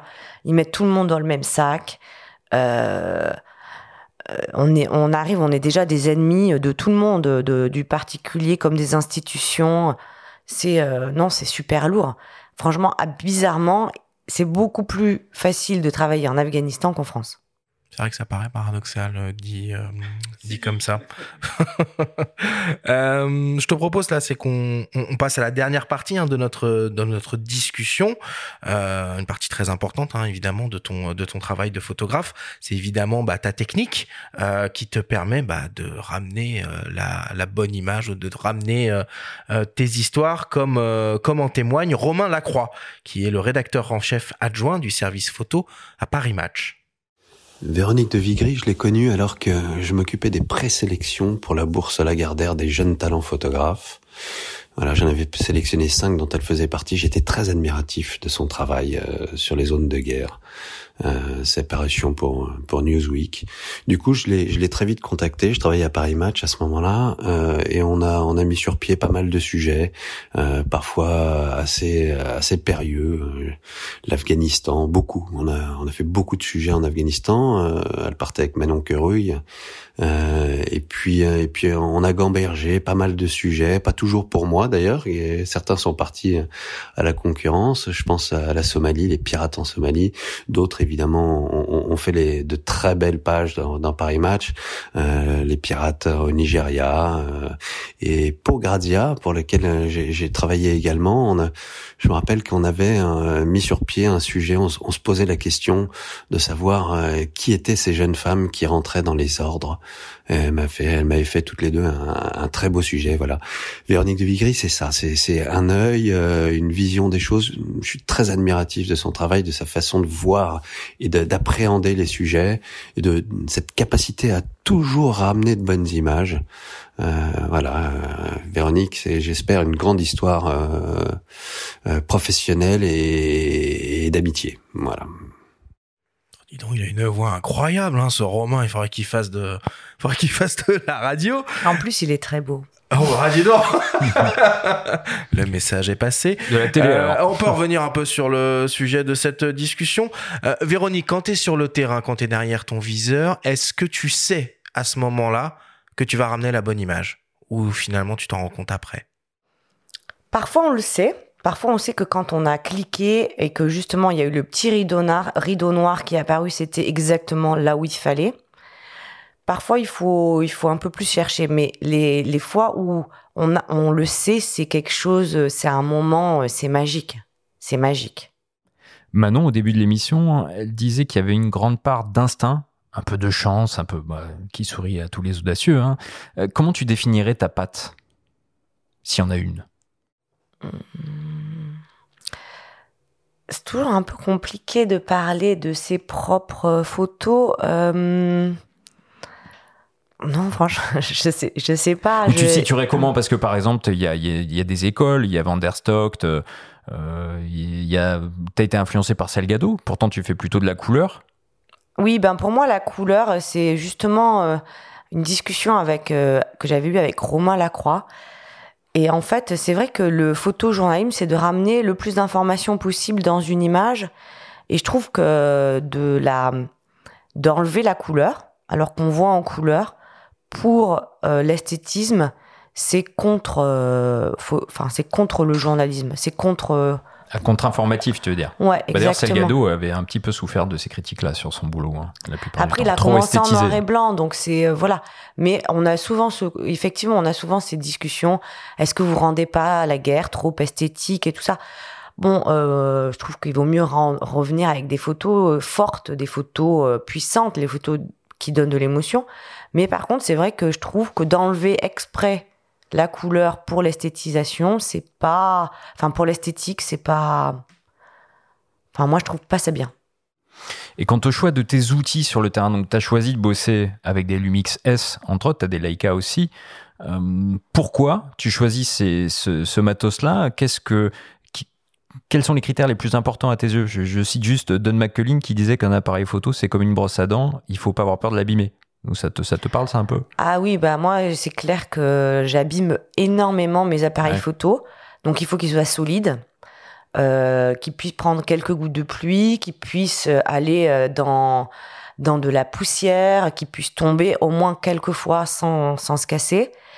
Euh, ensuite, moi, je veux que ça marche à chaque fois. En fait, je veux pas, euh, je veux pas que la technique me me laisse tomber euh, parce que je pense à mon cadre, je pense aux gens que je suis en train de, photographier, euh, tu vois, et j'ai pas envie d'avoir à penser à est-ce que mon appareil photo va bien marcher, est-ce que si, est-ce que ça. Je, je- voilà, c'est ça que je demande, c'est de pouvoir être sûr à 100%. Et donc j'ai un Leica Q2 effectivement qui est justement avec un objectif fixe. Donc j'ai pas à le changer. Je sais que c'est toujours un 28 mm. Je sais exactement où est-ce qu'il faut que je me mette. Ça va pas prendre la poussière. C'est solide, c'est en fer. Voilà, c'est pas, voilà, c'est bien. Et après avec mes mes Lumix S1 R et euh, S5. Euh, et ben c'est pareil, j'ai pas le, j'ai, pas, ça va vite, ça fait l'autofocus hyper vite. Je peux mettre euh, mes objectifs que j'aime dessus. Euh, en fait, c'est tout ce que je leur demande. Et tu utilises quoi comme, euh, comme optique? C'est plutôt du grand angle, des focales fixes, des zooms? Qu'est-ce qu'il y a dans ton, dans ton photo Moi, j'ai que des focales fixes. Donc, ben, j'ai le 28 mm du Q2. Après, j'ai un 24, euh, un 50 et un 85. Et normalement, j'utilise euh, vraiment du grand angle. Moi, j'aime bien être près des gens parce que comme je veux essayer, enfin, comme mon but, c'est quand même que le lecteur se sente impliqué, se sente proche, je trouve qu'il faut déjà le faire euh, physiquement euh, sur place, sur le terrain. Il y a un aspect aussi important, et tu utilises des Lumix qui sont pas mal pourvus de ce côté-là, c'est la vidéo. Est-ce qu'il y a de plus en plus de commandes dans ce sens-là ou pas vraiment? Et comment tu l'abordes, cet aspect-là? Oui, il y a de plus en plus de, de magazines qui nous demandent aussi euh, de, de faire des petites vidéos pour euh, mettre sur leur, euh, soit sur les réseaux, soit sur leur Sur les site- coulisses, alors, sur plutôt. leur site web. Alors sur les coulisses ou des, des moments qui s'y prêtent particulièrement dans des reportages, qu'il y a des moments dans des reportages où il peut y avoir des chants, des bruits qui sont hyper importants et tout. Euh, au début, j'avais un peu de mal parce que j'avais pas envie. Enfin voilà, c'est, on me disait non mais ah, c'est pas grave, t'as pas besoin de faire du, euh, du. euh, Du National Geo, du BBC non, comment il s'appelle celui qui a fait, qui a fait le truc avec le dinosaure là? Spielberg Ouais, ouais. On, nous avait dit non mais t'as pas, on te demande pas de faire du Spielberg, fais juste un petit truc. Et moi j'ai un peu de mal à faire un truc juste pour faire un petit truc. Enfin ça, ça me ça me plaît pas de, de faire un truc que j'aime pas ou je trouve qui est pas super. Donc euh, bon bah maintenant j'ai commencé un peu à apprendre et je peux faire des trucs dont je suis un peu plus content donc ça m'embête moins. Mais par contre en fait ça demande quand même du temps donc ça j'aimerais bien que les magazines ils comprennent que on n'a pas envie de faire un truc tout nul, mais que donc il faut quand même nous donner du temps pour qu'on fasse un truc dont on soit quand même un peu content, et euh, ça prend du temps. Bon là évidemment hein, on parle de, matériel de, prise de vue mais j'imagine qu'il n'y a pas y a pas que ça dans ton euh, dans ton sac quand tu es sur le terrain. Tu as évoqué tout à l'heure du matériel de, protection, un gilet pare-balles, un casque, qu'est-ce que Est-ce que tu es armé tiens par exemple Euh, Est-ce que tu as une arme sur toi quand tu es sur le terrain pour te défendre? Autre que mes appareils photo, rien du tout, non. Surtout à ne pas faire, ne pas mélanger les genres. Euh, voilà, nous on est vraiment photographes. Non, j'ai j'ai un calepin avec un petit stylo pour me- pour mettre mes légendes photos, donc qui est sur la photo, qui je viens de prendre, ou qu'est-ce qui se passe, euh, voilà. j'ai euh, toujours un petit euh, un petit poncho de pluie au cas où, au moins pour protéger mes appareils photo si tout d'un coup il se met à pleuvoir des cordes, une casquette. Et, de- et ré- depuis un peu plus récemment un couteau suisse euh, que m'a offert mon frère parce que souvent il m'est arrivé de d'avoir des problèmes notamment pour ouvrir des bouteilles par exemple Ouvrir des boîtes, ouais, ça, ça, ça Ou peut être des boîtes de conserve, Et, voilà. et tu parlais tout à l'heure des formations euh, RSF. Est-ce que toi-même, tu suis des formations ou tu as suivi des formations pour savoir derrière quel type de, de mur se protéger, etc. Oui, il y a quelques années, j'étais partie faire un reportage sur les Rohingyas en, euh, au Bangladesh et j'avais dû faire, euh, comme c'était pour une ONG, j'avais dû faire un, comment ils appellent ça, un training in hot zone ou quelque chose comme ça. Wow. Et donc euh, j'avais appris ben les premiers secours. Ça, j'avoue, c'est c'est ça ça m'a pas été utile encore, mais ça pourrait l'être. Même avec des enfants, par exemple, un enfant qui euh, qui s'étouffe avec, je sais pas, un petit poids, je, je peux faire. Que tu sois en Afghanistan ou finalement dans le 11e arrondissement de Paris. Tout à fait, exactement. Euh, et puis ça apprend effectivement bon des trucs de base qu'on qu'on sait un peu intuitivement, mais euh, pourquoi pas Quelle est la meilleure place Où se mettre euh, dans une voiture euh, où ça craint le moins Des trucs évidents comme évidemment ne pas prendre à l'aller et au retour le même chemin. Euh, ne jamais dire où on va à trop de personnes non plus, pas la peine de, de, de se travailler en comité d'accueil. Enfin voilà, des, des petites choses, certaines logiques et certaines, c'est bon de le savoir. Et casque et gilet pare-balles, par contre, c'est des in- indispensables? Non, absolument pas. Moi, c'est euh, c'est pour ça que j'en ai pas d'ailleurs, que j'ai dû faire appel à RSF en urgence pour aller en Ukraine. Mais sinon, à part normalement dans les reportages embarqués, euh, où les armées nous obligent en fait à avoir euh, ce matériel de protection, moi je m'en sers jamais. Et la post-prod? Maintenant qu'on a parlé un peu de, la technique euh, sur le terrain, la post-prod c'est un sujet, euh, un sujet très important aussi dans un travail euh, photographique. Comment toi tu, gères ta, post-production? C'est toi qui fais ou tu fais faire? Non, non, c'est moi qui fais. Et alors moi, je suis restée sur un truc d'éthique qu'on m'a toujours dit. Je pense que c'est pas mal. C'est-à-dire que je fais tout ce qui peut être fait en chambre noire. Donc, je peux travailler les contrastes, je peux éventuellement assombrir quelques parties de la photo, en éclaircir d'autres, euh, recadrer. Et puis, c'est à peu près tout, il me semble. Et personnellement, euh, c'est, je pense, c'est un peu pareil que la technique. C'est pas, hum, voilà, j'ai compris que ce qu'on prenait avec une photo RAW, c'était une photo non développée, donc c'est important de la développer, euh, mais ça s'arrête là. Et on entendait donc Jean-François Leroy parler de ton editing, laborieux selon ses mots, mais bon, il taquinait Ah un non, petit peu. Euh, C'est souvent important aussi de- d'avoir un œil extérieur. Est-ce que parfois tu as le temps de montrer tes images, par exemple à Manon sur le terrain avant de les envoyer, de, de- de faire l'editing à deux? Oui, je le montre, euh, je le montre souvent à Manon avant de les envoyer. S'il faut, euh, si j'ai vraiment un doute, je peux aussi les montrer à William, qui est photographe, qui est mon compagnon. Et sinon, en fait, euh, à Paris Match, ils m'ont tout à fait clairement dit, genre, balance tout parce que on en a marre d'aller devoir rechercher des photos dans ton nom d'editing. Donc, je n'hésite pas à leur envoyer, tant pis, 200, 300 photos et ils font leur marché dedans. Bon, bah, écoute, on va, on va terminer là-dessus. Merci Véronique, c'est passionnant. Euh, évidemment, on pourrait rester des heures à discuter euh, avec toi, mais le chrono tourne et on doit passer à la suite de cette émission.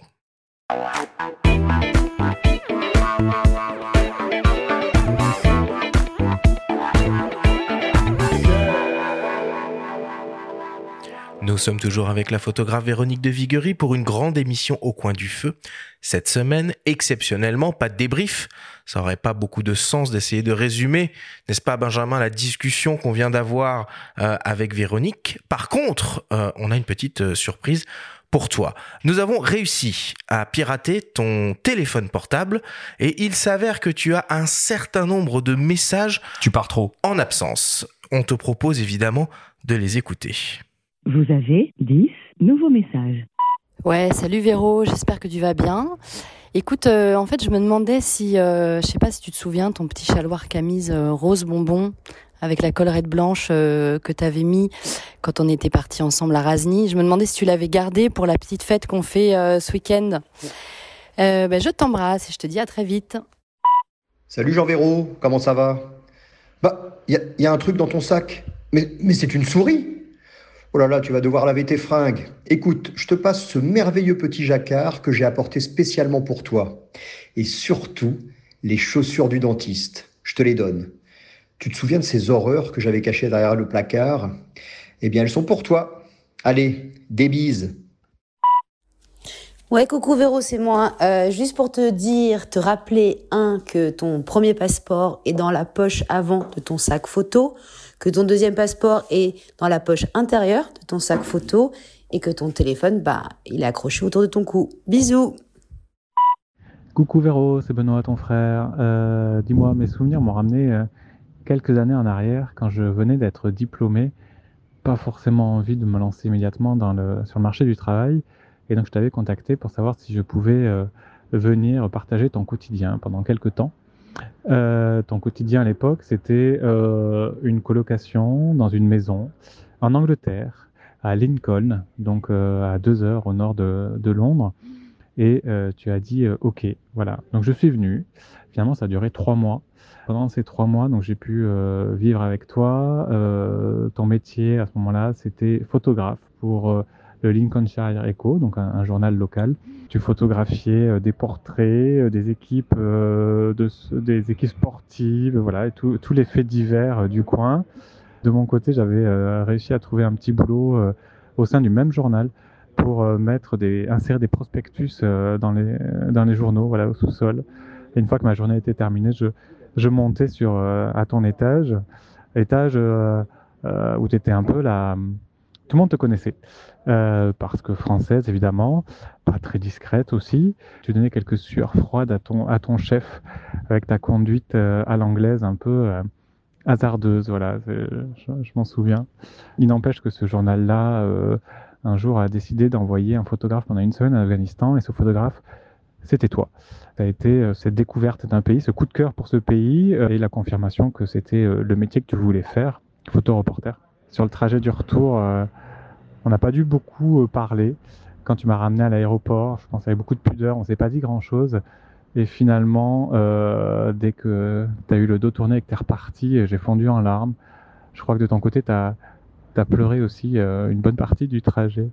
voilà, j'en garde un très bon souvenir d'une rencontre entre un frère et une sœur qui sont devenus adultes. Voilà, c'était il y a presque 20 ans. Bon, je t'embrasse. À bientôt. Coucou Véro, c'est Léna. Je viens de trouver un chargeur d'ordi à la maison, je pense que c'est le tien. Et il y a aussi ton pyjama. Je t'embrasse. Ciao. C'est encore moi. En fait, il y avait les lunettes d'Ella dans la chambre des enfants dans un petit étui rose. Ciao. Bon, bah je crois que tu peux faire demi-tour. Je viens de tomber sur tes clés. Mais euh, je suis ravie de te revoir. Hein. Je t'attends pour l'apéro avec les filles. Bisous. Ouais, Véro, c'est William. Euh, écoute, j'espère que ça va. Euh, je voulais juste te passer un petit message pour savoir où tu en étais avec les, euh, billets. Tu sais, les billets, les six billets que tu as achetés pour aller faire du kitesurf en, en Égypte. enfin, tu as acheté trois fois deux billets pour nous deux, pour qu'on aille faire du kitesurf l'année dernière en Égypte. bon, c'est vrai que les ordinateurs, c'est pas trop ton truc, mais bon, tu t'es quand même bien planté là-dessus. Je voulais juste savoir où tu en étais sur les remboursements. C'est vrai qu'on avait pas mal de place dans l'avion. C'était plutôt agréable, mais bon, ça nous a coûté un petit peu bonbon. Donc, euh, tiens-moi au courant. Je t'embrasse. Ciao. Ouais, coucou Véro, c'est Sandra. Bah, écoute, je rentre tout juste d'Afghanistan et j'ai une, petite pensée pour toi en fait. Et je repensais à la dernière fois qu'on était, il y a quelques mois, et, je pensais surtout à, à Polo, voilà. Et et je me disais que, euh, que là où il était, il devait être, euh, il devait être bien, euh, bien vert de ne pas avoir pu partir en Ukraine. Voilà. Voilà, ça me faisait penser à ça. J'espère que tu vas bien. À très vite. Je t'embrasse. Hello, Vero. How are you? I hope you're fine. Are you okay? Uh, you told me I come to Kabul. I'm in Kabul now. I'm free. Uh, I'm waiting for you. You can come every time in here.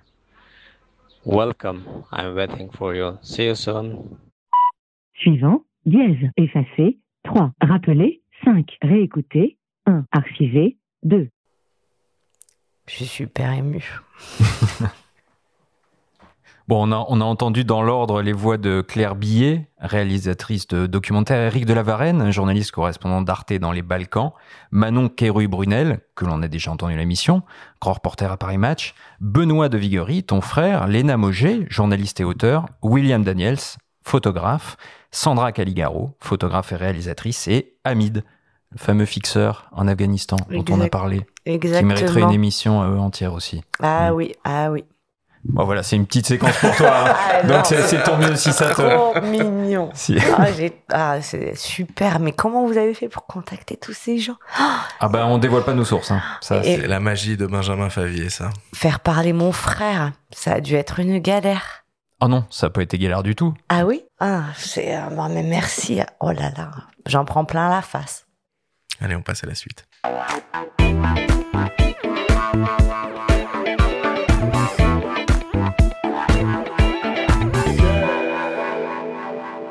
Il est temps de passer à la dernière partie de cette émission et d'attaquer le traditionnel quiz.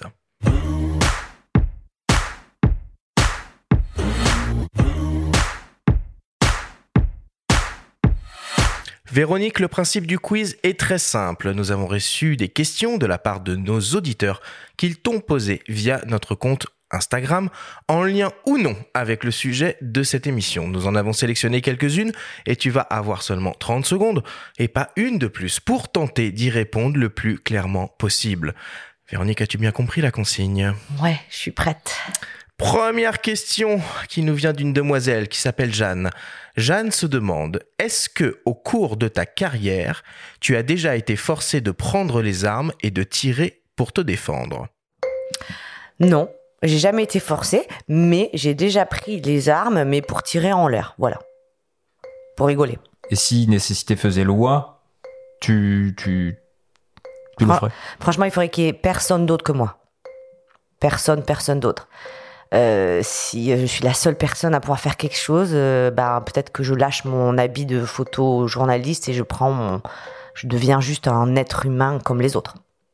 Ou est-ce que ça peut t'arriver aussi sur le terrain de venir en aide à des gens que tu vois en détresse, par exemple, euh, pour traverser un pont, pour, euh, je sais pas moi, leur venir en. Ah bah Secours? oui, ah bah Ouais, oui, ça, ça, euh, on est, euh, ça dépend, mais on est des êtres humains avant tout. Donc après, il faut quand même pouvoir se lever le matin et pouvoir se regarder dans la glace. Deuxième question qui nous vient d'un dénommé Jean. Si l'occasion vous en était donnée, est-ce que vous accepteriez d'aller tirer le portrait de Poutine? Et si oui, quel type d'image penseriez-vous pouvoir réaliser? Oui, euh, si l'occasion m'était donnée, définitivement, c'est clair, j'irai euh, prendre le portrait de Poutine. Après, à moi de faire en sorte que ce portrait euh, soit à la ressemble à ce que je pense de lui. Donc j'essaierai de faire un portrait euh, où il a l'air euh, euh, mesquin, euh, où il fait peur, un portrait qui ne serait pas à son avantage. Photographe à l'Elysée, tu pourrais le faire, ça? Je pense pas, non. J'en étais sûr. Toi, je te l'avais dit tout à l'heure. Troisième question qui nous vient d'un dénommé Christian. Christian se demande euh, est-ce qu'il y a des choses que tu as vues, que tu as photographiées, mais que tu t'interdis de montrer.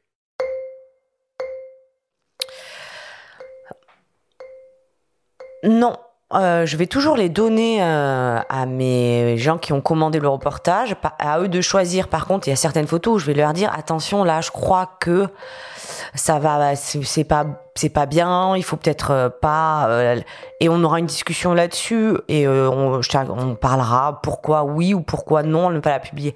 Mais des photos que j'ai prises et que j'ai pas envoyées ou pas montrées, non. Quatrième question qui nous vient d'une dénommée Elena. Elena se demande pourquoi, selon toi, la photo est souvent plus forte que la vidéo pour documenter un conflit ou un événement marquant de l'histoire. Bon, parce que la photo, c'est instantané, je pense. Donc, la photo, c'est euh, une image fixe. Donc, ça reste, euh, ça s'imprègne euh, fixement dans, dans son cerveau. Et donc, on, on s'en souvient plus. Euh, on va avoir un ressenti sur une vidéo, peut-être. Plus. Il y a une image, toi, de guerre qui t'a particulièrement marqué? Moi, j'en ai, malheureusement, bon, j'en ai plein, en fait. J'ai plein d'images de guerre qui m'ont particulièrement manqué. Par exemple, la petite euh, fille qui court euh, toute Ah, de nue. Nick Hutt, ouais. Voilà. Brûlée par le napalm au Vietnam. Exactement, Mm. celle-là, tout le monde s'en souvient et elle fait changer les choses. J'ai euh, la photo du petit euh, euh, Aylan, Ah oui, euh, bien sûr. euh, qui est mort, euh, qui a l'air de dormir, euh, euh, voilà, qui s'est imprégné et qui tout d'un coup donne, euh, donne euh, aux, chiffres qu'on avait. On avait tous les jours euh, tant de morts en Méditerranée et puis tout d'un coup, ben, ça prend euh, un visage, une émotion et tout d'un coup, on, voilà, les, les, les datas se transforment en une histoire humaine hein, de l'humanité. Et pour terminer, une question de mes soins, une question qui tue. Si tu avais une machine à remonter le temps, quel événement de l'histoire tu aimerais pouvoir documenter avec ton appareil photo? Le débarquement, je crois. Ah bah tu remontes pas très loin finalement. Non, non. Le débarquement, ça m'aurait bien plu de voir comment comment ça se passait. C'est-à-dire qu'il y a- y peu d'images de qui nous restent de, de ce moment-là, et donc euh, je pense qu'il y, a- il y avait des choses à faire. Ouais, puis la, la plupart des clichés de Kappa ont brûlé, hein, donc ont disparu de cette époque-là, soi-disant. Oui, bon, là-dessus, il y a, il y a- il y a toute une autre histoire, mais Ouais. Faut qu'on en parle de ça, tiens. Merci beaucoup Véronique, ça conclut le quiz.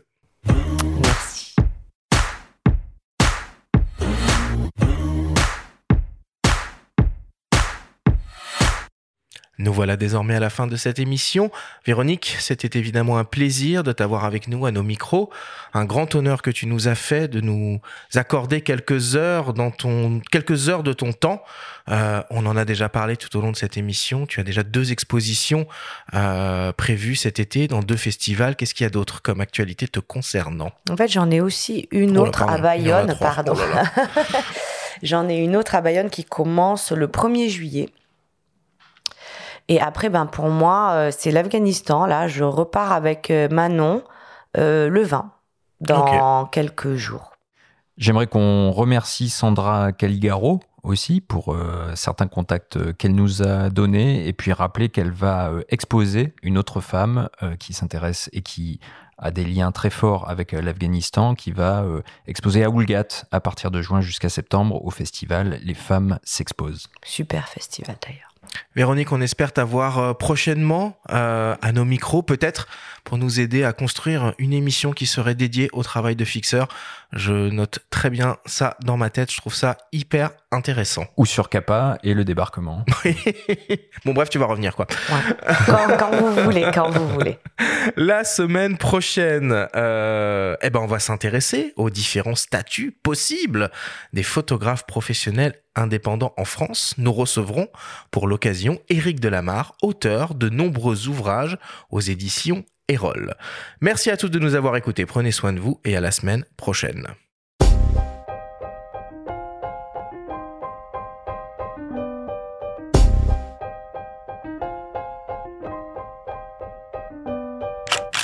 C'était Faut pas pousser les ISO, le podcast entièrement dédié à l'image pour tous les passionnés de photos et de vidéos. Toutes les semaines, retrouvez Arthur Azoulay, Benjamin Favier et leurs invités pour parler de sujets matos, techniques et inspiration. Cet épisode vous a été présenté par le Lumix S5, l'hybride plein format pour les créateurs d'images exigeants. Abonnez-vous à notre chaîne et retrouvez l'intégralité de nos émissions depuis toutes les plateformes comme Spotify, Apple Podcasts, Google Podcasts, Deezer, Amazon Music et YouTube. Si vous aimez notre podcast, n'hésitez pas à liker et à nous laisser un petit commentaire. Rendez-vous jeudi prochain pour un nouvel épisode.